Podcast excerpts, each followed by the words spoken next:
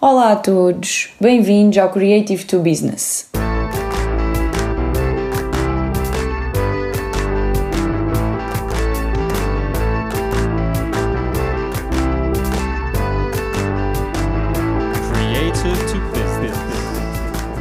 Toda a minha vida fui acusada de ser demasiado normal e não ter um perfil criativo e não me enquadrar nesta área por ser demasiado organizada, demasiado metódica e, acima de tudo, por ter os meus objetivos demasiado bem definidos.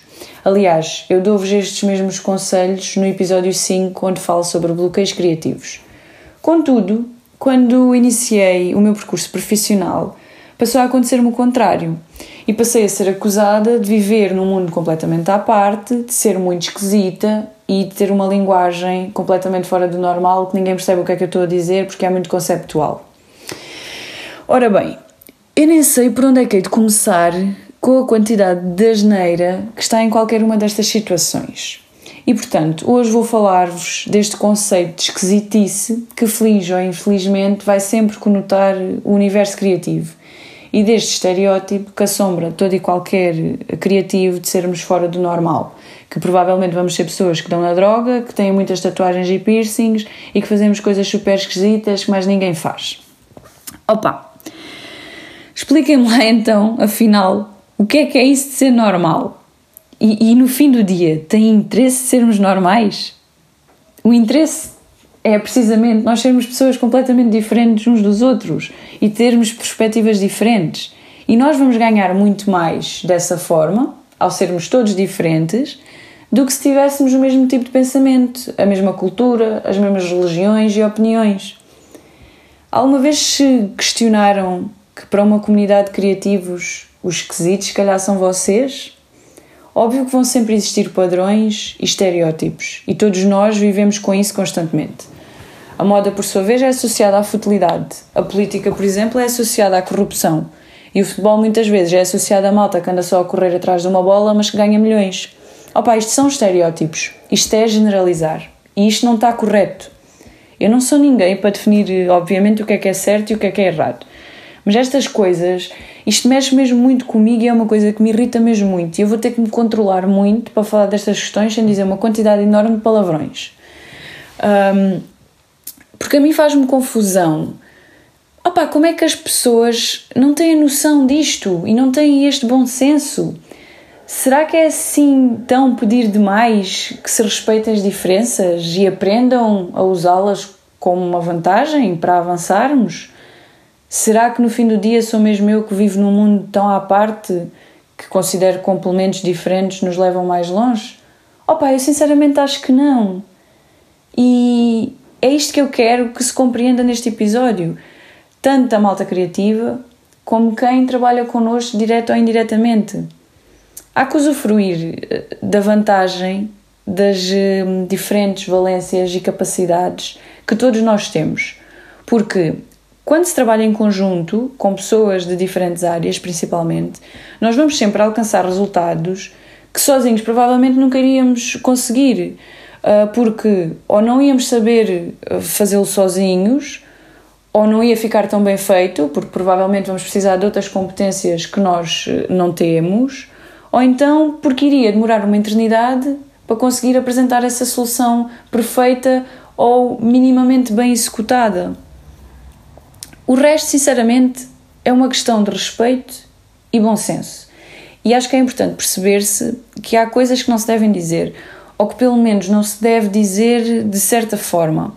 É importante lembrar-nos que, independentemente de mais ou menos diferentes de nós e das nossas opiniões, do outro lado vai estar sempre uma pessoa e uma pessoa que muitas vezes uh, nós não vamos, não vamos saber se tem ou não dificuldades e como é que foi a sua educação ou não, ou como é que é a sua família ou não e os seus hábitos. E portanto, não é justo fazer-se juízes de valor logo à partida. E é importante que se respeite sempre a diferença. E eu digo isto porque, precisamente, isto é uma coisa muito pessoal e incomoda muito, porque eu levo a vida a ouvir Ai pá, é designer, a raça dela é completamente diferente. Opa, a brincar ou não, isto acaba a ser discriminação. E vão ver muitas pessoas na minha posição que não vão gostar de ouvir este tipo de coisas. Para não falar da falta de profissionalismo que este tipo de comentários revela. Estas situações vão sempre criar muito desconforto, pá. E vão diminuir as pessoas. E não se enganem, isto é falta de respeito. É falta de respeito para com o outro. Eu gosto de ser diferente, independentemente do que é que isso no fim do dia significa ou não. E considero que todos nós o gostamos de ser. Na verdade, todos somos diferentes. E por isso é que escolhemos este ou aquele modelo de carro ou esta ou aquela peça de roupa. Para nos difer diferenciarmos e para sermos nós mesmos no fim do dia e podermos mostrar exteriormente aquilo que nós sentimos e aquilo que nós somos. Os criativos, ao fim e ao cabo, são pessoas iguais a outra pessoa qualquer. A Mary Kay Ash, a fundadora da conhecidíssima linha de make-up e marca Mary Kay, um, diz-nos o seguinte: Não estabeleça limites. Há muita gente que se limita ao que julga que pode fazer. Pode ir até onde a mente lhe permita. Lembre-se de que pode conquistar aquilo em que acredita.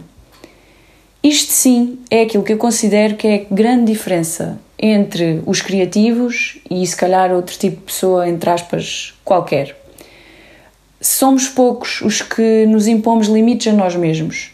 Nós acreditamos que conseguimos sempre mais e melhor e que o único limite somos nós mesmos. E isto sim é o traço diferenciador que o criativo tem. Aquilo que eu quero que retenham desta revolta pessoal, e peço já desculpa porque isto é mesmo um assunto muito sensível para mim, aquilo que quero que retenham é que compreendam que a diferença enriquece, porque vai trazer diferentes pontos de vista diferentes valências e diferentes capacidades, e por sua vez vai trazer soluções que de outra forma nós não iríamos encontrar. Respeitem acima de tudo sempre o outro e as diferenças. Façam ver o vosso ponto de vista, obviamente, mas não se esqueçam de ver o outro lado também, porque isso também é importante.